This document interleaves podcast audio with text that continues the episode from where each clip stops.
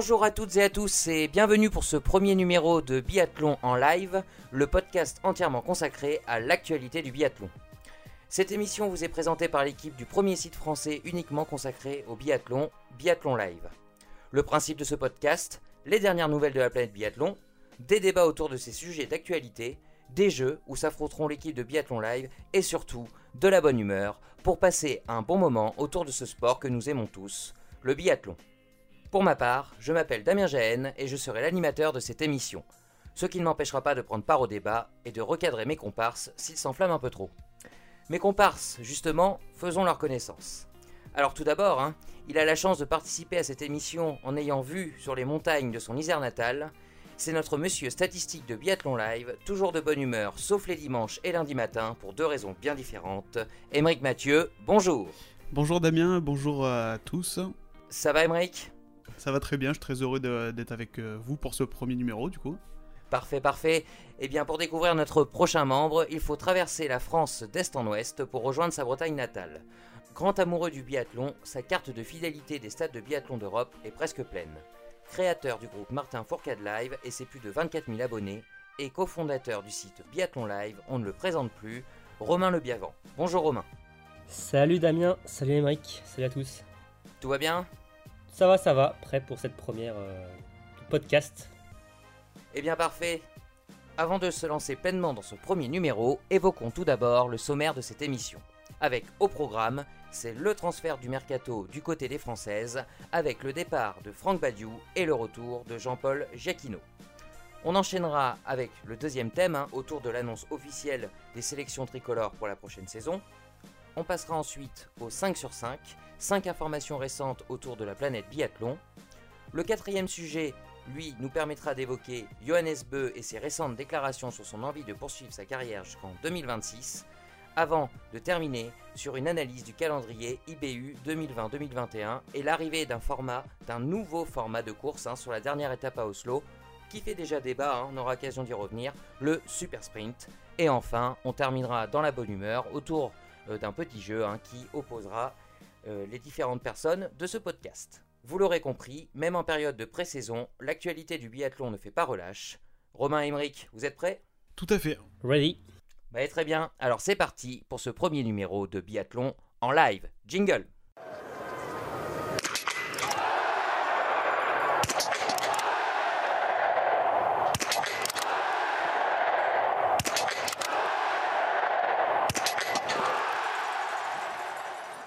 Premier sujet donc avec du changement dans le staff euh, féminin français et le retour à la tête du tir tricolore de Jean-Paul Jacquino en remplacement de Franck Badiou.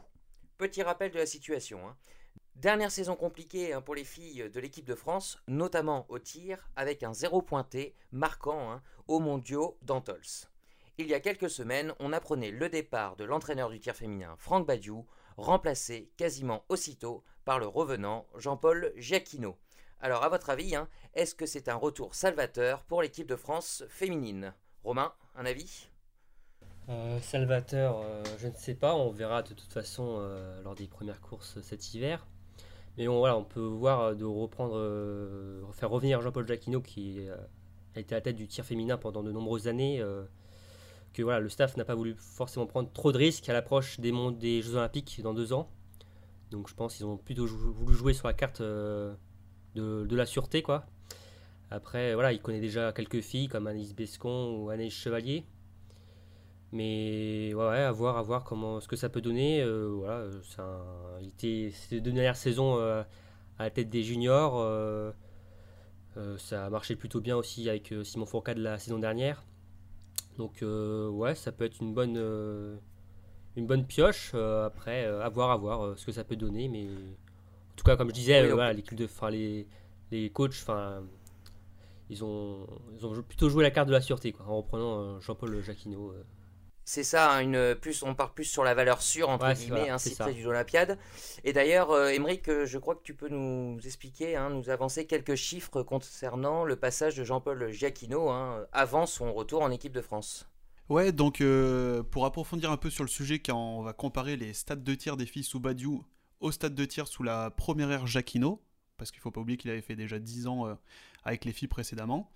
Donc en 10 saisons sous Jacquino, les filles n'étaient passées qu'une seule fois sous la barre des 80% de réussite. Les générales, le général, euh, la moyenne générale du groupe filles, c'était lors de l'hiver 2014-2015. C'est l'année où Marie Dorin revenait de sa grossesse et avait quand même remporté euh, deux victoires au champion du monde. Alors que le premier hiver avec euh, Post Badiou, c'était avec Poré, les filles tournaient à 79,13%, donc ça a noté déjà une légère baisse. Et sur l'exercice qui vient de se terminer, on est quand même descendu à 77,83% de réussite. Donc c'est dire quand même euh, si la, baisse a été assez significative cette saison. Tout à fait. Bon, on l'a vu hein, sur la dernière saison. Euh, sur le ski, euh, sur les skis, il n'y avait pas trop de soucis. C'est vrai que le tir a été assez, assez problématique. Hein. On se souviendra toujours de ce coup de gueule de, Fred Jean hein, suite suite aux mondiaux hein, notamment. Et à ton avis, Emeric, avec euh, ces statistiques euh, évoquées, est-ce que euh, le retour de Jean-Paul Giacchino, c'est une reprise, une marche en avant, même si évidemment hein, c'est le, terrain qui donnera les résultats, mais est-ce que tu penses que c'est bien pour l'équipe de France féminine? Alors personnellement, je ne m'attends pas à un retour salvateur comme tu le dis. Je pense que pour certaines filles, le mal est profond. Enfin, si on peut parler d'un mal, hein, et je ne pense pas que c'est en un hiver que leurs moyennes au tir vont s'améliorer de manière significative. Alors quand je dis euh, significative, j'entends d'être en capacité de rivaliser avec les meilleurs. D'accord. Parce que quand on voit par exemple les 5 filles qui ont fait euh, la saison 2019-2020, mis à part Denise Herman qui a 77% de réussite, les 4 autres sont tout au-dessus de 81,5% de moyenne.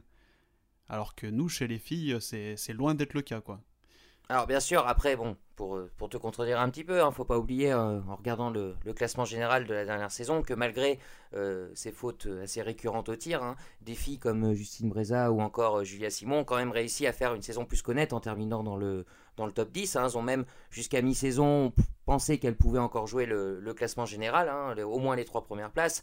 Donc on se dit que déjà une petite amélioration pourrait quand même hein, les, les, faire avancer un petit peu dans, dans ce classement. Mais en tout cas, euh, voilà. Donc euh, toi, tu penches un petit peu moins pour le retour salvateur. Ouais, exactement. Les Jeux Olympiques sont dans deux ans. Après, si je peux apporter encore quelques statistiques. Pour des filles, donc voilà, comme tu disais, comme euh, Julia et Justine, je pense pas qu'elles vont faire une saison pire que celle qu'elles viennent de terminer. Avec, ouais, on leur souhaite pas, et puis je pense que ça va être dur quand même de faire pire une plus mauvaise saison en tout cas au tir que ce qu'elles ont fait avec 74% et 76% de réussite, euh, ça va être compliqué. C'est sûr. Après Anaïs Bescon, c'est celle qui connaît le mieux Jean-Paul Jacquino, parce qu'elle a passé quand même déjà beaucoup de temps avec lui. Et puis c'est loin d'être la plus mauvaise au tir hein, quand même, elle est elle tourne à 81,76% de réussite, donc c'est pas dégueulasse. Ah bah bien sûr. Après pour ce qui est de Chloé et Caroline Colombo, bon elles ont fait quelques courses en, en eBay Cup et franchement euh, si on rajoute leur moyenne d'eBay Cup, on a Chloé Chevalier qui monte à 87% de réussite, donc c'est joli. Ah oui. Et Caroline qui monte à 80% de réussite. Et enfin, bah, le dernier membre de l'équipe de la saison 2019-2020, par contre, euh, Célia Emonier. Euh, bon, je pense que. Voilà, qui a pris sa retraite. Un petit hein. peu, euh, ouais, cause perdue, hein, si on peut dire ça comme ça, avec 73% de réussite au tir. Voilà, une difficulté qu'elle a rencontrée un peu pendant toute sa carrière. Ouais, c'est loin d'être c'était loin d'être son truc, quoi, le tir. Eh bien, écoutez, affaire à suivre, hein, donc. On change de sujet, mais on reste sur la planète bleue. Deuxième sujet donc de cette émission hein, avec les sélections euh, masculines et féminines qui viennent d'être dévoilées par la Fédération française de ski. Donc peu ou pas de surprise à première vue avec une sélection masculine très dense et de qualité malgré le départ en retraite de Martin Fourcade hein, et un quatuor féminin euh, plutôt attendu également. Donc avant de lancer le débat, euh, Romain, je te laisse nous présenter ces sélections tricolores. Oui, donc euh, la fédération a dévoilé les sélections pour le prochain hiver. Bon, il n'y a pas vraiment de surprise, en tout cas pour les équipes premières A. On retrouve chez les hommes les cinq hommes forts de la saison passée euh, qui étaient euh, à côté donc, de Martin Fourcade. Alors on retrouve euh, Quentin Fillon-Maillet qui est désormais le numéro 1 français au vu de sa troisième place au classement général la saison dernière. Emilien Jacquelin également, voilà, qui progresse d'année en année et qu'on forge beaucoup d'espoir sur lui dans, sur les prochaines saisons. Simon Détieux également qui est toujours là. Fabien Claude qui prend sa place en A après une très bonne saison la saison passée où il a notamment fait son premier podium à Pokluka, on se souvient bien, sur l'individuel. Et aussi, évidemment, Antonin Guigona, euh, qui a été le sixième homme euh, des Bleus l'an dernier, mais qui a fait une saison plutôt correcte. Mais... Ils terminent tous dans le, dans le top 30, hein, ces cinq garçons. Hein. Oui, c'est ça, c'est ça. Voilà, tous les six hommes dans le top 30, du coup, et ce qui est tout à fait logique de les retrouver, voilà, ces cinq en tout cas, sans Martin Fourcade l'année prochaine aussi en équipe A. Donc voilà pour ces, cinq hommes attendus et peut-être un sixième hein, qui va rejoindre euh, pour la préparation l'équipe de France là euh, très très prochainement. Émeric, tu voulais nous dire un mot? Alors oui, donc euh, avec le départ de Martin Fourcade, il y avait une sorte de, doute qui subsistait autour du fait de savoir qui allait prendre sa place numériquement au sein de l'équipe de France A. Et finalement, il y aura personne qui prendra sa place en équipe de France A, mais le jeune Martin Perria-Bottonnet viendra s'entraîner avec le groupe A durant toutes les, tous les rassemblements euh, estivaux. D'accord, donc il est plutôt en pôle euh, pour ce rôle de sixième homme pour l'instant. Exactement. Donc pour parler un peu plus de lui euh, sur l'hiver qui vient de terminer, donc c'était sa deuxième saison du Bay Cup. Sur l'exercice précédent, donc 2018-2019, il, avait terminé 18e du général. Et cet hiver qui vient de se terminer, il a clos la saison avec 302 points de plus et il a terminé quatrième du général. Donc il a, fait preuve quand même d'une belle euh, progression euh, en un hiver. Une nomination plutôt logique. Alors après son top résultat de l'hiver, il le signe avec une deuxième place sur le sprint de Martel pour euh, moins d'une seconde derrière le très fort norvégien Andrew Stromschein. Donc c'est une performance quand même, une belle performance de sa part. En tout sur la saison, il nous a quand même sorti 10 top 10, donc c'est pas rien.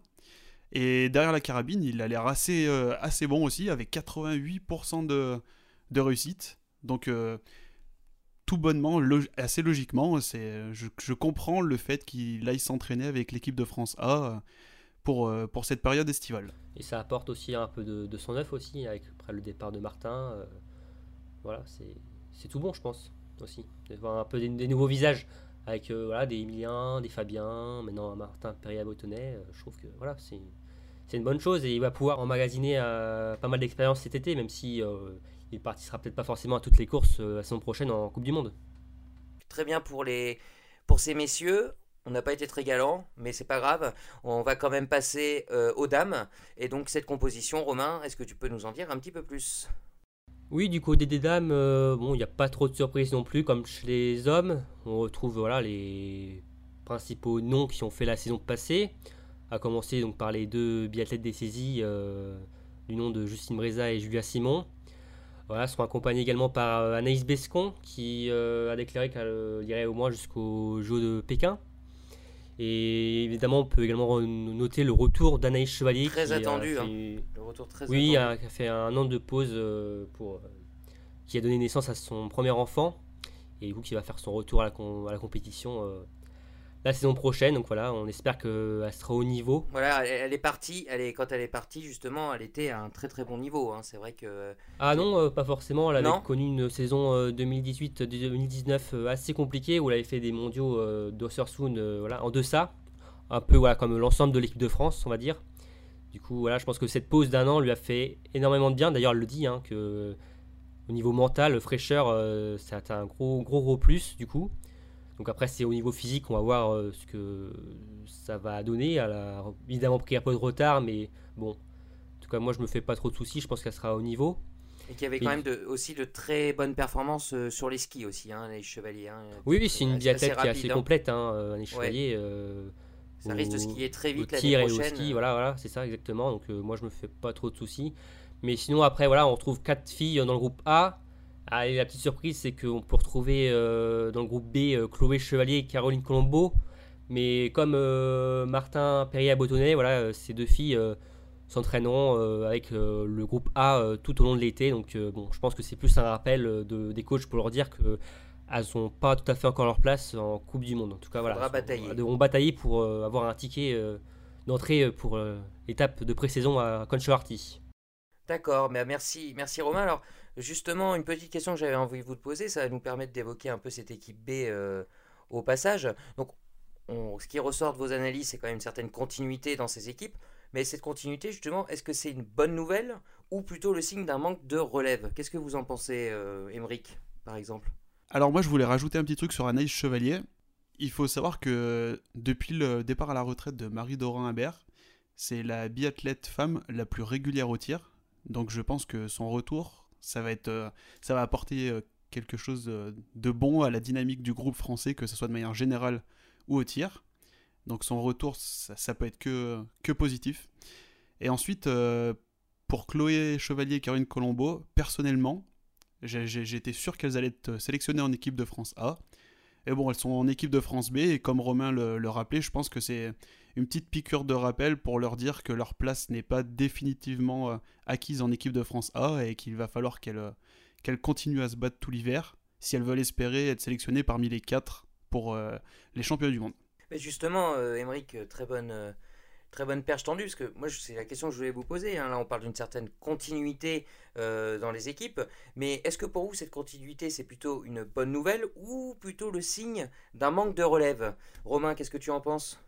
Euh, du côté des hommes, on l'a bien vu le la saison dernière, euh, on avait 6 hommes dans les 30. Donc de toute façon, je crois quasiment aucune nation n'a ce bilan. Peut-être peut hormis la Norvège. Mais d'avoir du coup 5 hommes euh, de ce niveau, euh, bon, de toute façon, euh, avoir une place dans ce groupe, c'est, je ne vais pas dire qu'ils ont mission impossible, mais en tout cas, voilà, c'est très compliqué. Après, oui, on peut toujours regarder derrière, mais on voit comme un Emilien Claude qui a fait sa première saison en IBU Cup la saison, la saison dernière. Et il a fait une très très bonne saison. Il décroche notamment 4, 2 quatrièmes places au, au championnat d'Europe, donc c'est pas, pas rien. Quoi. Ouais, il a, il, a, très bien terminé son hiver, donc je pense qu'on pourra fortement misé sur lui. Il euh, était régulier ouais, tout le long de l'hiver. C'est ça, c'est ça. Euh, non, mais je, suis d'accord avec vous. Après, quand on regarde la saison dernière, par exemple, et c'est assez rare hein, dans, les, dans les annales, hein, euh, aucun garçon de ce groupe, qui est certes magnifique, hein, n'est descendu en équipe B l'année dernière, ou du moins, enfin, n'a pas disputé de course d'IBU Cup. Antonin Guigona a été un peu mis de côté, ça allait moins bien, mais il est quand même revenu. Justement, c'est pour ça que parce que je me permets de vous poser la question. Les six hommes ont été présents du début à la fin, quoi.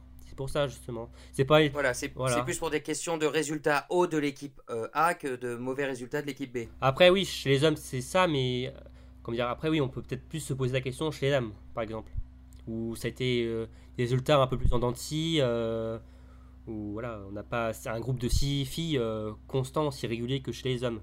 Mais après, voilà. Parce que si je me souviens bien, chez les dames, je sais plus laquelle, Chloé, Chevalier ou Corinne Colombo, une des deux n'a pas participé à des étapes, mais elles n'ont pas été remplacées. Voilà, Chloé Chevalier, elle a été toute la saison euh, avec euh, l'équipe de France A, sauf pendant la, la, période des championnats du monde où elle est allée en, au championnat d'Europe et dès qu'elle est repartie avec une, euh, une médaille. Et oui, donc c'est bien Caroline qui a qui est redescendue en eBay Cup un, un, petit moment et qui, mais elle n'a pas, été, elle n'a pas été remplacée. Il n'y a personne de l'équipe B qui est monté pour la remplacer. Et non, personne ne l'a remplacée, ouais, parce que Derrière, oui, comme tu le dis, hein, le niveau est un peu en deçà. Il y a quand même un sacré. Il y a plus gros écart entre les filles de l'équipe de France A et celle B, je trouve, que entre l'équipe de France A hommes et les B. Après, euh, elles sont peut-être un peu plus jeunes aussi, je pense, comme des Camille Benet, des Sophie Chauveau qui qui sont voilà qui ont connu leur première saison euh, complète l'an dernier en IBU Cup qui sortent juste euh, ah, Camille Benet oui il faut pas oublier elle a seulement elle a pas encore 20 ans elle a 19 ans et donc l'année dernière elle a même fait les championnats du monde junior donc hein. c'était toute jeune hein. c'est tout très très jeune équipe ouais. donc c'est pour ça aussi je pense qu'il y a aussi un écart c'est que le groupe B est assez jeune et il y avait quand même peut-être un peu plus d'attente sur euh, Guillaume Guigona et Lou Jean Monod et malheureusement, ça c'est pas vraiment. Hein. Et même, même Myrtille Beg aussi. qui est parti à la retraite. Qui n'a pas réussi à confirmer. Et qui... Ils n'ont pas vraiment réussi à confirmer, ouais, toutes les trois. Qui a arrêté sa carrière professionnelle, ouais. D'accord, ok. Bah écoutez, merci pour ce débat hein, qui risquera de nous tenir en haleine hein, tout au long de, la saison. Mais avant de passer au sujet suivant, Romain, tu voulais nous faire un point sur les autres sélections majeures qui, ont été annoncées ces dernières semaines. Euh, on t'écoute. Oui, comme la France, euh, pas mal de nations ont annoncé leur euh, sélection pour la prochaine saison. Donc à commencer par l'Italie qui confirme donc son carré dans le groupe A avec Dorothea Wierer qui a annoncé d'ailleurs qu'elle allait continuer jusqu'au Jeux de Pékin 2022. Également avec la présence de Lisa Vitozzi. On espère évidemment qu'elle fera une meilleure saison que la précédente, qu'elle pourra donc confirmer ce qu'on attendait d'elle euh, après la saison 2018-2019. Euh, Et une ambiance assez tendue dans le groupe d'âme. Oui, oui, on sait. Euh, l'avant mondiaux a été un peu houleux entre les deux italiennes. Mais sinon, voilà, le carré est complété chez les hommes avec Lucas Hofer et Dominique Windisch. Donc euh, voilà, de, quatre, euh, biathlètes d'expérience qui vont mener cette équipe qui, qui a pris un coup de, jeunes, Donc les, les, le staff italien a décidé de, de rajeunir le groupe en mettant des, des athlètes, des biathlètes des années 2000 avec par exemple Didier Bionas ou Tommaso Giacomel qui intègrent le groupe A donc euh, le but en fait de, pour eux c'est d'emmagasiner un maximum d'expérience en vue euh, des Jeux Olympiques de Pékin qui auront lieu dans deux ans. Et du coup, en voulant rajeunir ce groupe, forcément euh, ça fait des malheureux. Avec dans le groupe B, on retrouve des Federica Sanfilippo, des Nicole Gontier ou même des Thomas Bormolini qui étaient souvent bah, à chaque fois présents dans le groupe A en compagnie donc, du Carrelas. Et du coup, euh, voilà, ils vont devoir euh, batailler euh, pour se faire une place en Coupe du Monde la saison prochaine. donc en Italie, on garde les valeurs sûres et on renouvelle un peu voilà, c'est ça exactement. c'est un peu voilà, voilà. Ok, ok. Bon, ben nation suivante. Oui, du coup, on va passer outre-Rhin avec l'Allemagne, où les groupes sont assez étoffés. Il n'y a pas vraiment de surprise. On peut toutefois noter que certains athlètes sont assurés d'être présents sur les premières euh, étapes de Coupe du Monde. Par exemple, Denis Zerman, Francisca Preuss, Vanessa Hintz chez les dames. Et évidemment, chez les hommes, un Bénédicte Doll euh, ou bien Jonas Kuhn, qui ont, voilà, été les deux hommes forts de la saison passée, euh, avec également Arne Pfeiffer ou Philippe Horn. Très prometteur, Philippe. Voilà, et sinon, voilà, les autres vont devront gagner leur place lors des championnats d'Allemagne euh, durant cette préparation ou même euh, durant les stages également. Euh.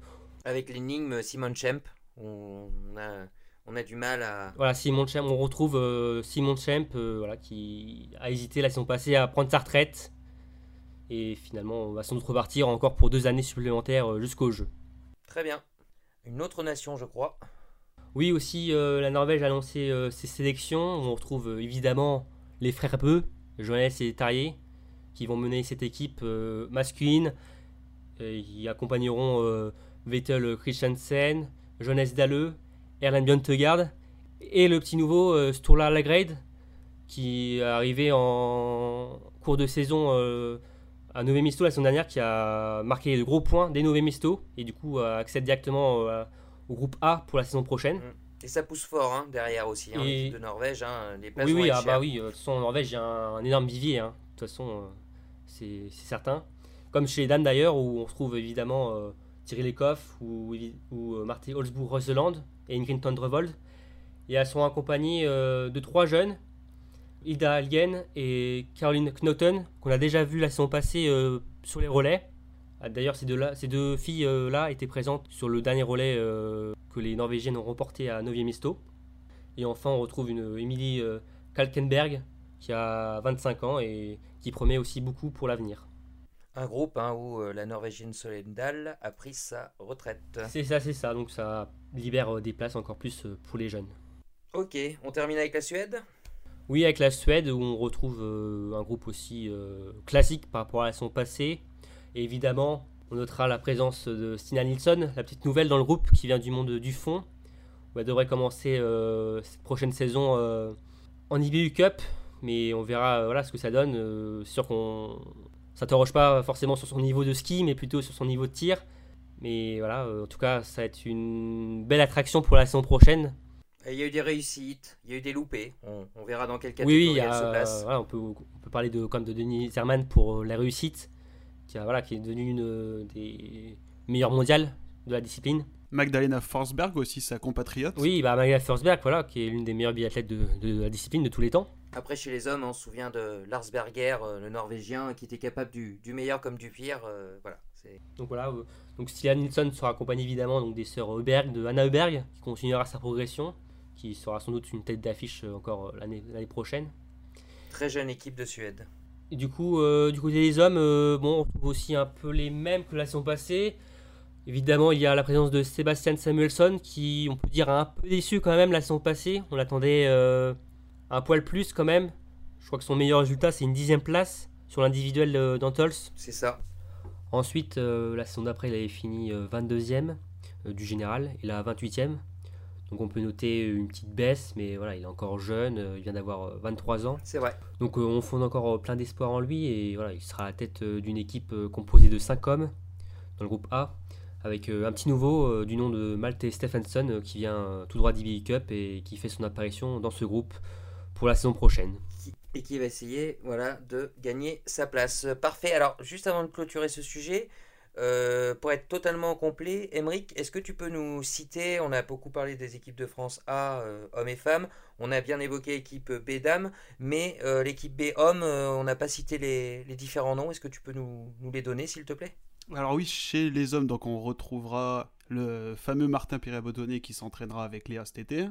On aura également un autre Martin qui s'appelle Martin Bourgeois République, Hugo Rivaille, Émilien Claude, le troisième frère Claude le plus jeune des trois, Sébastien Mahon, Guillaume Dému, Ambroise Meunier et Pierre Monet. Voilà, une équipe euh, plutôt, plutôt grande, plutôt consistante. Parfait, merci Romain, merci Émeric, c'est l'heure du 5 sur 5. Le 5 sur 5, c'est quoi? C'est 5 informations récentes de la planète biathlon en quelques mots et on commence local, Émeric, avec 3 informations franco-françaises. Alors oui, on commence par euh, les équipes de France A qui vont se retrouver pour leur premier rassemblement estival. Donc à la base, ils devaient aller euh, dans le sud de la France. Mais bon, à cause du coronavirus, comme on le sait tous, euh, on n'a pas le droit de partir à plus de 100 km de son domicile. Donc le rassemblement a annulé. Et finalement, à partir de lundi, donc le 1er juin, là, les Bleus vont prendre la direction de Prémanon dans le Jura, au sein des infrastructures du Centre national de ski nordique et de moyenne montagne. Et comme on l'expliquait dans l'article paru euh, sur le site il y a quelques temps, les biathlètes vont devoir suivre des règles euh, assez strictes. Parmi elles, euh, un seul biathlète par chambre, un partable au moment du repas, ou encore l'utilisation d'un tapis sur deux au pas de tir. Seconde d'actualité du biathlon français, on parlait un peu plus tôt du, retour de Jean-Paul Jacquinot en tant qu'entraîneur de tir de l'équipe de France Dame A. Et donc pour prendre sa place chez les jeunes aux côtés de Simon Fourcade, nous retrouverons Claire Breton. Pour, pour, ceux qui ne savent pas qui est Claire Breton, c'est une ancienne biathlète qui compte plusieurs sélections en Coupe du Monde en UBU Cup de 2008 à 2014 et qui travaillait jusqu'à sa nouvelle prise de poste en tant qu'entraîneur de ski de fond au comité des sports de neige du Dauphiné. Et donc pour finir les actualités franco-françaises, le stade de biathlon qui a vu passer entre autres les frères Fourcade entame de gros travaux qui ont pour but d'augmenter le nombre de pas de tir à 18 cibles de créer une nouvelle ère de départ-arrivée ainsi qu'un chalet vestiaire et aussi d'allonger la piste de ski Donc si tout se passe comme prévu et que les travaux se déroulent bien, le stade devrait réouvrir à la mi-juin. Eh bien, on ne peut que vous encourager à y aller. Donc voici pour les infos de l'Hexagone et on poursuit Emeric avec, pour changer, du rififi chez les Russes. Nouvel épisode dans le désordre qui règne au sein du biathlon russe. Il y a quelques temps, on apprenait euh, que Robert Kabukov et Vladimir Korolkevich étaient nommés euh, par le conseil d'administration comme entraîneurs des équipes de Russie. Sauf que le président de la fédération, Vladimir Drachev, avait décidé de ne pas signer les documents, ce qui a eu pour impact en fait que le ministère a refusé les noms proposés par le conseil d'administration. Et cette semaine, ce fameux Vladimir Drachev a proposé deux autres noms, différents des premiers, qui sont Yuri Kaminsky et Mikhail Shashilov, et donc, on devrait avoir la réponse sur qui va être euh, nommé dans quelques jours. S'ajoute à ça le fait que Alexander Kasperovitch, qui est l'entraîneur de Loginov, vient d'être nommé à la tête de l'équipe de biathlon de Bulgarie, les hommes. Alors c'est pas vraiment un problème, mais il y a un flou qui plane autour du fait de savoir avec qui va s'entraîner euh, Alexander Loginov, avec son équipe nationale, ou bien avec son entraîneur personnel en Bulgarie. Parfait, et donc euh, on termine ce 5 sur 5 avec un nouveau prétendant pour accueillir une étape de Coupe du Monde. Après avoir inauguré en 2013 le site de Lenzerheide, la Suisse espère accueillir une étape de Coupe du Monde prochainement. Alors, euh, sur son CV, Lenzerheide euh, peut se vanter d'avoir eu plusieurs étapes de d'IBU Cup sur ces dernières saisons, et surtout la saison dernière, les championnats du monde jeunes et juniors qui sont déroulés au mois de janvier sur ce site de Lenzerheide. Grâce à tout ça, la Suisse espère avoir un dossier assez solide pour être retenue et voir revenir euh, sur ses terres une Coupe du Monde qu'elle n'avait plus euh, accueillie depuis 83-84 pour les hommes et 84-85 pour les dames. La Suisse devra donc attendre jusqu'à l'automne prochain pour savoir si elle est retenue euh, parmi la liste des sites qui accueilleront une étape de Coupe du Monde pour le cycle 2022-2026. Merci Emeric pour ce 5 sur 5 très complet. On passe au sujet suivant. Et donc pour ce quatrième sujet, hein, euh, intitulé Johannes Beu, objectif 2026, je vous explique. Ultra dominateur depuis deux ans face à des adversaires prometteurs mais encore un peu tendres, un peu justes, hein, le double tenant du titre de la Coupe du Monde s'est récemment confié sur son désir de poursuivre sa carrière jusqu'aux Jeux Olympiques de Milan 2026. Il sera alors âgé de 33 ans. Avant de passer au débat, lisons ensemble la déclaration complète de Johannes Beu qu'il a donnée aux médias norvégiens TV2. J'irai jusqu'en 2026, puis j'arrêterai. Je pense que les années vont passer vite car ma motivation est de plus en plus forte. Je pense que les Jeux olympiques de 2026 en Italie seront formidables, mais il est impensable d'arrêter avant cette date. Ce sera le moment parfait pour moi de mettre un terme à ma carrière. Je pense qu'à 33 ans, il est temps que la vie soit un peu différente du monde du sport de haut niveau, et puis j'ai aussi eu une longue carrière. Voilà donc pour la déclaration. Euh, du Norvégien. Alors, la question que j'ai envie de vous poser hein, suite à cette, euh, à cette interview, même si elle peut paraître un peu, déplacée, hein, c'est Johannes Beu jusqu'en 2026. Est-ce que pour vous, c'est une bonne ou une mauvaise nouvelle pour l'intérêt de la compétition? Kémeric, euh, je te laisse la parole. Alors j'ai plusieurs axes différents. Tout d'abord, s'il continue à être ultra dominateur comme il l'a été là sur les deux dernières saisons, je pense que le niveau spectacle ça risque de d'être vite vu quoi. Il risque de s'ennuyer un peu. Oui. il va encore dominer pendant quelques années. Bon après la bataille elle sera surtout pour la savoir qui va être deuxième derrière Johannes. Mais après il faut pas non plus se plaindre. On a eu quand même un Martin Fourcade ultra dominateur pendant cette saison. Donc euh, on n'a rien à, à, dire de ce côté-là. Après ce... Oui, ça nous a moins gêné que ce soit Martin Fourcade qui fasse euh, ces, ces sept saisons incroyables. Exactement oui. Alors après, autre point aussi qu'il faut noter, c'est que certes, il a été ultra dominateur, mais derrière, la concurrence euh, commence à être de plus en plus forte. Alors notamment côté français avec, euh, avec le jeune euh, Émilien Jacquelin. on rappelle, il est jeune, hein, donc il a le temps de voir venir encore et de s'améliorer pour se rapprocher le plus possible des performances de Johannes et le, combattre avec les, de meilleures armes. Et aussi, Alors, la marge est grande hein, quand même, j'entends bien ce que tu dis, Émeric. Hein. mais quand on regarde le classement de l'année dernière, euh, on enlève Martin Fourcade, qui n'est plus là.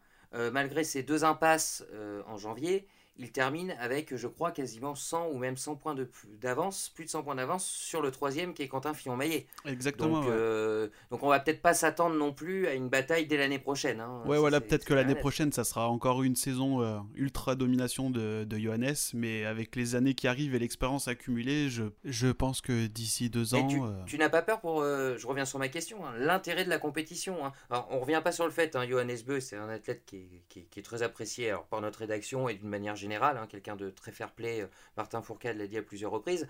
Mais nous, on se pose en tant que spectateur. Alors, ce petit côté chauvin qui fait que quand c'était des Français qui gagnaient, on était content ou Martin Fourcade.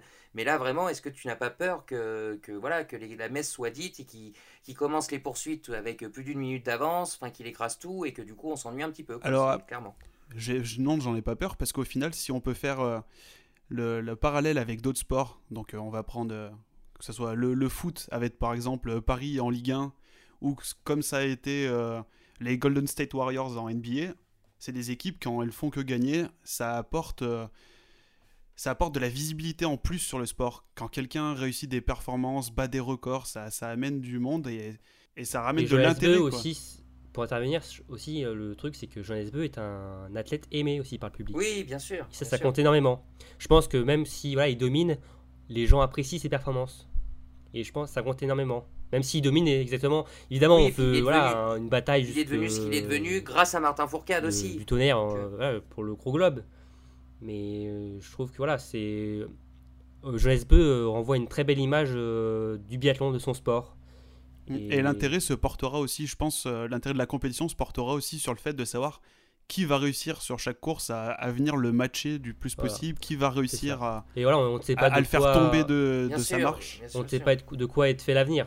Et ça va booster, ça va booster la concurrence. Je suis d'accord avec vous, ça va booster la concurrence. Johannes Beu est devenu ce qui, est devenu certainement aussi parce qu'il avait un adversaire qui s'appelait Martin Fourcade et ça l'a obligé à se, à se surpasser pour, euh, pour devenir ce qu'il est, euh, ce qu'il est aujourd'hui. Donc c'est vrai que Ah, justement, voilà, justement, euh, ça, va- ça va être la même chose pour ses adversaires. Ils vont vouloir progresser pour euh, pouvoir lui tenir la dragée haute, euh, comme l'a fait Johannes avec il va Martin. tirer l'ensemble du biathlon vers le haut. Voilà. Quoi. C'est ça, exactement. On espère, mais en soliste, ça peut toujours être moins intéressant. Après, voilà, euh, c'est euh, c'est 2026, c'est dans 6 ans, c'est encore très loin, on ne sait pas ce qui peut se passer. euh, comme la saison 2018-2019 de Martin Fourcade, on l'a pas du tout vu venir. hein, on l'a pas vu venir. hein. Je Oui, pense oui, que même Martin lui-même ne l'a pas vu, donc euh, voilà, il peut, il peut avoir un gros trou aussi, un gros trou d'air Justement, Romain, tu, tu nous, dans sa. Alors c'est possible et ça me permet de rebondir. Justement, tu parlais de, Martin Fourcade, de Johannes Beu, on a parlé de 2026. Petite question subsidiaire. Est-ce que vous pensez qu'à l'heure euh, l'heure actuelle, Johannes Beu a le potentiel pour au moins égaler les 7 gros globes consécutifs, voire même dépasser euh, Martin Fourcade jusqu'en 2026 Alors, C'est compliqué euh, aujourd'hui euh, de, de te dire. euh, Oui, mais c'est Bah, en c'est- tout c'est cas- mouiller un petit peu. Au niveau qu'il a actuellement, oui. C'est sûr que si ça reste comme ça pendant euh, cinq- les 5 prochaines années, euh, oui, il peut. Mais voilà, après, tout dépendra de sa volonté, euh, De la motivation des autres à vouloir de- le battre. voilà, de ses adversaires, sa motivation. Parce que voilà, on dirait, on dirait que c'est facile comme ça de remporter des courses comme il fait depuis deux dernières saisons. Là. Mais voilà, c'est énormément de sacrifices, euh, de toujours être, euh, être constant, régulier. euh. C'est ça, et ça dépendra de la concurrence aussi, on l'a dit au début de ce débat, hein, bien évidemment. Voilà, donc euh, c'est ah, euh, c'est sûr qu'on pourrait. Voilà, c'est compliqué. C'est compliqué de répondre à cette question. Et puis, est-ce qu'il vivra la, la paternité aussi bien que Martin l'a vécu? Peut-être que ça l'affectera d'une manière différente et qu'il perdra peut-être finalement un peu en motivation et en que tout ça cas, il- relancera l'intérêt. hein. En tout cas, il l'a bien vécu euh, sur ses proches, sur ses, euh, les mois qu'on suivi. euh, Son individuel de, de retour de congé paternité euh, a été assez exceptionnel en effet. Ok, ok, ok. Affaire à suivre. Eh bien alors, hein, réjouissons-nous de pouvoir voir un, un tel athlète jusqu'en jusqu'en 2026. Et puis encore une fois, on aura l'occasion d'en reparler euh, dans les prochains numéros. On passe au calendrier de la prochaine saison. L'IBU a dévoilé le calendrier officiel de la saison 2020-2021. Quelques nouveautés sur les différentes étapes, avec bien évidemment l'apparition du site de Pékin dans le cadre de l'épreuve pré-olympique. La nouveauté majeure, hein, c'est aussi et surtout l'apparition de l'épreuve de Super Sprint, un format bien connu des amateurs euh, d'IBU Cup. Et cette épreuve, elle apparaîtra sur la dernière étape de la saison à Oslo. Alors, avant de débattre sur ce sujet, hein, Robin va nous présenter brièvement le calendrier de la prochaine saison. Euh, oui, je vais vous décrire euh, assez rapidement le calendrier de la prochaine saison. Donc, ce sera un calendrier composé de 11 étapes, alors qu'habituellement on compte 10. Euh, la nouveauté, est au début avec l'apparition d'une étape d'ouverture de saison qui aura lieu à Conchoarty. Euh, c'est une étape qui comptera pour le, classement général de la Coupe du Monde où il y aura donc cette étape se fera sur un week-end avec des individuels et des sprints. C'est donc un individuel qui lancera la saison. C'est ça, tout à fait. Et euh, du coup, ensuite, on aura un calendrier plutôt euh, classique avec euh, l'étape d'Ossersund, suivi d'Orfilsen. Et enfin, pour conclure le mois de décembre, l'étape d'Annecy, le Grand Bornand, dont on espère qu'elle pourra se dérouler normalement avec la présence du public. Donc voici pour ce mois de décembre. Donc pour le mois de janvier, on retrouve le fameux triptyque avec les deux étapes allemandes, Oberhof et Ruppolding, et pour terminer, euh, l'étape d'Antols Anterselva, qui retrouve euh, sa place euh, sur la fin du mois de janvier, car voilà, la saison dernière, elle organisait les mondiaux. Les mondiaux qu'organiseront par ailleurs l'étape de Pokluka en février, qui sera le point d'orgue de cette saison. Et ensuite, pas de temps de respirer pour les biathlètes qui prendront la direction de la Chine pour une étape exotique à Pékin, qui est le lieu euh, des prochains Jeux Olympiques. Est-ce qu'on a les formats de course euh, sur cette épreuve de, de Pékin, justement, les formats de course qui seront proposés? Euh, oui, oui, euh, ils commenceront par des relais, donc féminin et masculin, suivis ensuite par des sprints et des poursuites. D'accord. Par contre, vous vous douterez que voilà, il faudra se lever un peu tôt en raison du décalage horaire. Voilà, les courses euh, seront euh, aux alentours des 9h, hormis donc, le sprint dame euh, le samedi qui se courra dès 6h35. Donc il faudra se, il faudra se coucher tôt et faire le, le plein de, de café euh, pour le matin pour suivre euh, attentivement cette course. Donc voilà pour ce qui est de l'étape pré-olympique où apparemment voilà, tous les athlètes ne seront pas forcément euh, au rendez-vous. euh. n'ont pas forcément envie d'y participer. C'est ce qu'a déclaré Johannes Beu récemment, oui, c'est vrai. Oui, ils trouvent pas ça indispensable de participer à cette étape pré-olympique un an des JO. Et en plus, il n'y a même pas deux semaines d'écart entre les mondiaux, donc ça va être voilà, c'est ça, hein, parce que c'est assez serré. C'est un programme quand même assez serré, ça, je trouve. Ouais, je trouve ça assez étonnant, je trouve, de la part de l'IBU, euh, ce faible écart entre les mondiaux et cette étape pré-olympique, voilà, où il faut traverser quasiment tout le globe. En fait. Voilà, c'est ça. C'est, cette étape pré-olympique ne clôturera pas la saison. Il y a encore un beau programme derrière, et donc c'est ça. justement avec les mondiaux. C'est ça. Et enfin, donc, du coup, la saison se terminera par euh, deux étapes sur le mois de mars avec euh, l'étape de Novi Mesto, puis les finales qui se dérouleront comme d'habitude, comme souvent sur la colline d'Olmen Colon, avec, euh, comme tu l'as dit tout à l'heure, euh, une nouveauté dans le programme euh, avec l'apparition du Super Sprint. Merci Romain pour cette présentation. Alors tu m'as tendu une perche justement sur ce Super Sprint hein, qui fait déjà bien débat au sein de la, de la planète euh, biathlon. Alors, avant de vous expliquer exactement euh, ce que c'est, euh, d'abord quelques témoignages relevés de, biathlètes hein, qui ont donné leurs impressions. Et je, peux vous dire d'ores et déjà que c'est pas très glorieux. Notamment Sébastien Samuelson hein, qui trouve que c'est un peu spécial de le mettre en fin de saison.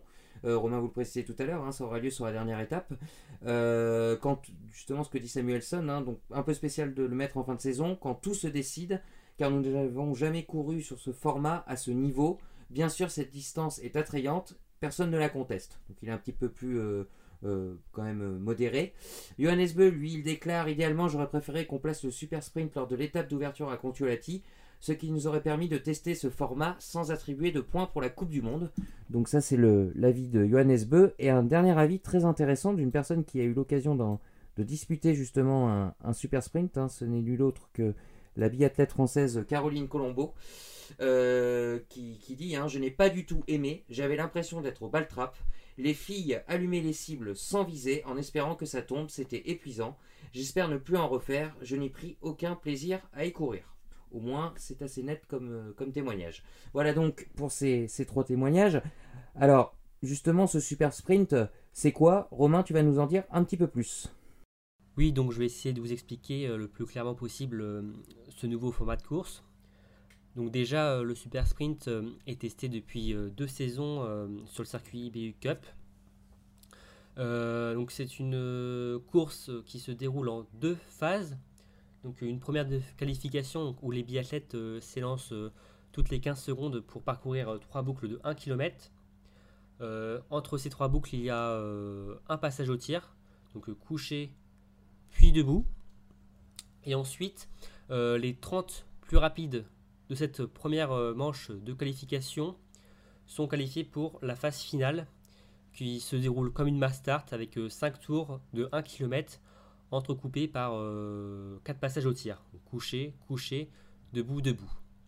Et donc, la petit truc en plus, c'est que pour chaque tir, les biathlètes ont droit à une pioche. Et si cette pioche ne suffit pas, euh, ils devront passer par la pénalité qui fait 75 mètres. Donc euh, voilà pour, euh, pour cette présentation. Présentation brève de Super Sprint. Merci, merci Romain. Hein. En, résumé, hein, vraiment, c'est comme ce sont des formats courts. le but d'aller en finale, hein, c'est une mass start à 30 comme d'habitude. Sauf que pour accéder à cette mass start, vous devez passer par un système de, qualification. D'ailleurs, ce qui est assez intéressant, c'est qu'en une seule course, en fait, on retrouve euh, le sprint, la mass start et également un petit peu le relais avec cette fameuse euh, balle de pioche. Donc, on est un peu sur un, format euh, tri, tri, triparti. Merci, merci. Donc, on a eu les témoignages, on a eu cette, cette présentation. Moi, la question que j'ai envie de vous poser euh, tout de suite, c'est qu'est-ce que vous en pensez? Est-ce que vous pensez que c'est une bonne ou une mauvaise idée euh, cette apparition, Romain Ou non, bah tiens, Émeric, si tu veux, si tu veux commencer, on t'écoute. Ouais, alors euh, premièrement, je pense que dans le sport comme dans la vie de manière générale, il faut savoir se renouveler. Donc je pense que le fait d'ajouter une nouvelle discipline, ça peut être bénéfique au biathlon, notamment par le fait que ça peut permettre de faire de venir de nouvelles personnes sur le biathlon pour découvrir ce nouveau format de course et même pour les personnes qui commenceraient peut-être à se désintéresser quelque peu du biathlon, ça pourrait peut-être euh, raviver la flamme à l'intérieur d'eux et se dire bah tiens, je vais voir euh, qu'est-ce que ça donne. En plus, c'est en fin de saison donc ça va être en jeu et je pense que c'est un bon point cette nouveauté dans, dans le calendrier. Cet aspect nouveauté, ouais, voilà, c'est ça, c'est ça C'est ça, Romain, toi, tu n'es pas totalement d'accord avec ça. hein. Enfin, pour différentes raisons, mais tu es plutôt opposé euh, à, ce, à ce format pour l'instant.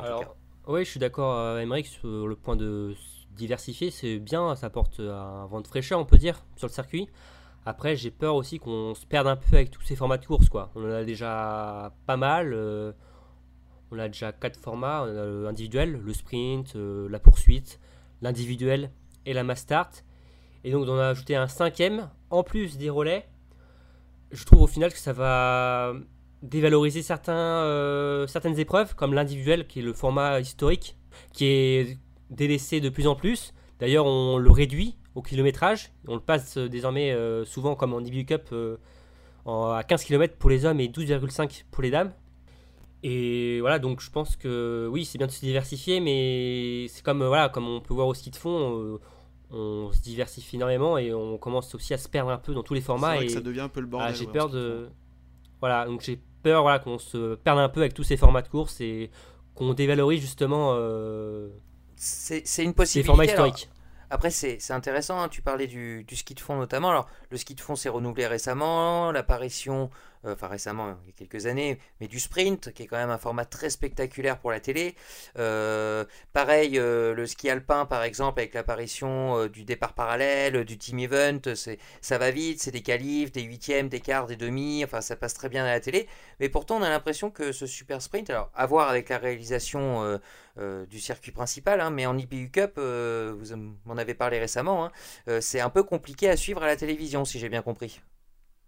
Alors oui, on, a pu suivre quelques courses euh, l'hiver dernier euh, en IBU Cup, des super sprints, et je trouve ça assez compliqué à suivre parce que, comme on a pu le voir dans la description de cette euh, épreuve, c'est assez rapide, c'est une une, épreuve, c'est une course au rythme très dynamique. Ce sera d'ailleurs la course la plus intensive du circuit, si je peux dire.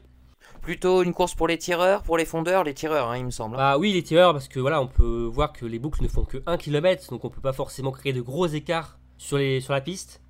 Donc les tireurs euh, rapides et précis seront forcément avantagés. Mais du coup, voilà, on va enchaîner, comme tu vas voir, sur une phase de qualification. Je sais pas forcément comment ce sera diffusé, mais en tout cas, euh, Oui, déjà sur un sprint euh, basique, des fois c'est pas toujours simple de pouvoir suivre tous les biathlètes au tir, donc bien sûr, ouais. oui, voilà, les athlètes s'élancent toutes les 15 secondes euh, pour des boucles d'un kilomètre. On- je pense qu'on va pas savoir euh, où donner de la tête, euh, où il y a un athlète qui va être sur le pas de tir, un autre. euh, Enfin, voilà, euh, je pense que ça va être assez compliqué à suivre. Ouais, après, faut pas oublier. Enfin, je pense que les, les moyens télévisuels en eBay Cup et en Coupe du Monde ne sont pas les mêmes. À mon avis, en Coupe du Monde, les moyens sont Oui, oui. beaucoup plus importants que- qu'en eBay Cup et donc euh, Ah, ça aura son importance. Après, tu vois, tu doutes bien que les leaders vont partir euh, sans doute dans le même euh, dans le même groupe. ouais. dans le même groupe. Ils vont sans doute se suivre. Ouais. Alors, tu vois, ils partent toutes les 15 secondes. donc Tu, on va pas pouvoir mettre 10 caméras sur un même écran, tu vois. Ça, même si on met en met 10, ce sera impossible à suivre. Bien sûr, et puis il y a la ça, balle de c'est pioche un- aussi, donc le tir peut être. peut y C'est avoir ça. six tirs. Tu vois, je parle pour la phase qualification. Bien Après, sûr. pour le- la partie master, qui sera la partie plus intéressante, évidemment, euh, ça sera euh, autre chose. Mais même, on partira du pas de tir. euh, les athlètes ont déjà fini leur tour. Enfin, je trouve cette, euh, voilà, cette, euh, ça, ça nous donner peut-être quelques mots, mots de tête au début. Il y a, y y cet aspect-là, et puis je, je lisais la déclaration de Johannes Beu tout à l'heure, euh, pas forcément opposé, lui ce qui lui pose plus de soucis, ou même Samuelson, hein, euh, pose de soucis, c'est vraiment le placement dans le calendrier à un moment décisif, hein, si vous voulez en dire un petit peu plus à ce sujet-là. Oui, oui, parce qu'après, là, on se plaçait surtout sur le, plein de- le point de vue euh, télévisuel des spectateurs. on va dire. Voilà, point de vue sportif, Mais c'est vrai que pour le point de vue sportif, de placer, voilà, la plupart des athlètes qui vont prendre part à cette course à Oslo n'ont jamais participé à ce super sprint, hormis sur les shows de Schalke ou au Martin Fourcade Nordic Festival qui se rapprochent euh, de ce format de course. Ou, Ou ceux qui ont fait des voyages euh, en eBay Cup. voilà. bien sûr, mais là on parle quand même d'exhibition. Et après, on, parle, de, d'exhibition, pas voilà, de on course parle de de- Coupe du des Monde. euh, leaders du général Mm. qui vont jouer euh, peut-être le gros globe euh, sur ces dernières étapes et du coup qui vont en découvrir ce format de course euh, à Oslo euh, alors qu'ils n'ont aucune euh, expérience, on va dire, euh, sur ce format. Voilà. Donc euh, c'est vrai qu'on peut se poser la question quand même sur euh, le placement. Je suis d'accord avec toi, mais d'un côté, je pense que ça peut apporter euh, une nouvelle dynamique, tu vois, dans le biathlon.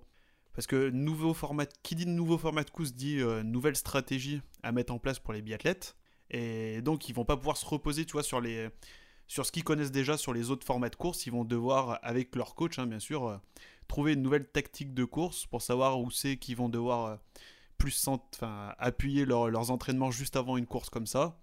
Et je pense que ce côté un petit peu se renouveler, c'est créer une nouvelle dynamique, ça peut ça peut être intéressant. Oui, je suis d'accord, mais après, on aurait pu très bien le mettre en début de saison, quoi. Enfin. Bien sûr. C'est vrai, pas forcément à, à, comme je disais, en début de saison. On peut-être pas forcément pu faire compter. Alors que là, euh, en fait, euh, aucun athlète euh, du top niveau, top mondial, connaît forcément, enfin, connaît ce format. Et il peut très bien passer au travers dès le début, quoi. Surtout que ça va compter, ça va sans doute apporter 60 points. Et les 30 meilleurs euh, seront euh, qualifiés pour la phase finale et en a peut-être un ou deux leaders qui peuvent très bien passer à côté. On peut perdre très très gros ou gagner très très gros aussi. Gagner très très gros aussi, c'est-à-dire que c'est un athlète peut passer à la trappe et oui voilà. Oui, ça dépend après voilà, mais forcément des leaders euh, voilà, se seront bien placés, j'en doute pas, la plupart seront Oui, mais ça peut ça, ça, peut être l'équivalent d'un forfait en fait hein, d'une impasse au final si on se qualifie pas dans les 30 premiers de perdre de très de très gros points en fin de saison. Euh, et, juste autre chose aussi, euh, Caroline Colombo l'a signalé, hein, je ne voulais pas citer, euh, il me semble aussi qu'il y a un débat autour de la durée de cette épreuve, la globalité de la durée, hein, c'est très long il me semble. Ah, oui c'est long parce que ça se déroule en deux en bah, plus finale. Généralement les qualifications se passent en matinée ou fin de matinée, ils enchaînent homme-femme ou femme et homme. Et entre ces qualifications et la finale, on a un gap d'à peu près deux heures entre la fin de la dernière qualification et le début de la finale. D'accord. Donc, euh, Sachant que les, les athlètes qui s'élancent en dernier euh, euh, seront pas, pourront se retrouver un peu désavantagés dans le sens où ils termineront peut-être une demi-heure, 40 minutes après les, les premières arrivées et que s'ils se qualifient, ils auront moins de récupération aussi. Enfin, c'est peut-être que c'est peut-être que les deux heures aussi ont été mises en place pour une certaine équité entre entre tout le monde. Enfin, c'est ouais. et encore pour appuyer sur le point de vue télévisuel, ah, le Super Sprint va se dérouler le vendredi, euh, jeudi, je crois, à Montcollen, pour cette dernière. Et elle se déroule, en, comme, comme disait très bien Émeric, en deux étapes, en fin de matinée et en milieu d'après-midi. D'un point de vue téléspectateur, c'est aussi assez compliqué à suivre parce que voilà, en pleine semaine, euh, tu peux pas forcément suivre euh, ces deux phases, quoi. Enfin, bien sûr. Oui, oui, oui, non, non, mais... c'est peut-être d'un côté plus dur à suivre, mais en même temps, ça peut permettre, tu vois, de mettre un peu de, de storytelling dans le truc. Tu as les qualifications le matin, le, pendant la pause, les, euh, les chaînes de télévision peuvent jouer sur le fait qu'il va y avoir encore plus d'enjeux l'après-midi parce qu'il y a eu tel ou tel résultat. Et d'une certaine sorte, ça peut ramener, encore des gens. Mettre ça en, pleine semaine, ou en tout cas pas le week-end, euh, ah, c'est aussi, je trouve ça pas forcément une bonne idée en soi euh, pour les téléspectateurs parce qu'en fait, on met un nouveau format que la plupart des téléspectateurs vont peut-être pas forcément pouvoir suivre en entier ils vont peut-être pas pouvoir comprendre dès le premier coup parce que comme je disais c'est un format assez rapide c'est assez compliqué visuellement je pense. Ah, je, suis d'accord avec toi Romain. Après honnêtement quand on regarde le format on pense fortement quand même au ski alpin et notamment les slaloms géants et slalom qui se déroulent en deux manches où les 30 premiers de la meilleure manche euh, restent. Et c'est vrai que généralement euh, la première manche est plutôt anonyme, à part pour les fans. Euh, c'est à 9h, 9h, 9h30 le matin, euh, c'est pas forcément pour ça. il y a beaucoup plus de monde. Ça se passe le week-end. Ça se déroule le week-end, C'est vrai que ça, se déroule, oui, euh, les épreuves techniques, c'est ou alors en nocturne, le soir, mais c'est vrai que généralement ça se passe les week-ends, oui. C'est vrai. Voilà, c'est ça aussi. Non, c'est vrai, mais, bon, écoutez. Hein, Après, il faut pas oublier aussi les, les, personnes qui vont être sur place à Oslo. Hein. Parce que pour eux, finalement, c'est l'occasion de voir une course de plus pendant les 4 jours à, bah, Ça fait deux courses, ça fait en gros deux courses supplémentaires, enfin les deux phases qualification. Oui, non mais... Ça fait deux courses dans la même journée. Bien sûr, et eh bien écoutez, hein, laissons sa chance euh, au produit et puis on aura l'occasion euh, d'en reparler un petit peu plus tard. Allez, place au jeu Voilà donc euh, ce qu'on pouvait dire euh, de l'actualité du biathlon de ces, de ces derniers jours. Hein. mais avant de se quitter, on va vous proposer un petit jeu qui va m'opposer à Romain et je laisse Emeric prendre la main pour animer ce duel. Ouais, donc euh, petit jeu, on va faire un qui suis-je. Je vais prendre, je vais rentrer dans la peau d'un ou d'une biathlète actuelle ou du passé. Je vais vous décrire un peu ma carrière et vous allez devoir trouver qui je suis. c'est parti. Ça marche. Alors, je suis né le 2 août 1976 à Schmalkalden. Très belle date, euh, le 2 août. Très belle date. L'anniversaire de quelqu'un apparemment, Oh euh, ouais, ouais, c'est, ça doit être ça. Je débute ma carrière dans le ski de fond. En 98, je termine cinquième avec le relais national aux Jeux Olympiques d'hiver de Nagano au Japon. Toujours pas d'idée? Non. En 99, je décide de passer au biathlon. Damien, Gilles Marguet? C'est pas ça. Ma première participation à la Coupe du Monde de biathlon se fera lors de la saison 2000-2001. Je réalise mon premier podium dès ma troisième course en prenant la troisième place du sprint de Poluca. Damien? Vincent Defrane? Non. Trois jours plus tard, je remporte ma première course. Il s'agit du relais féminin aux côtés.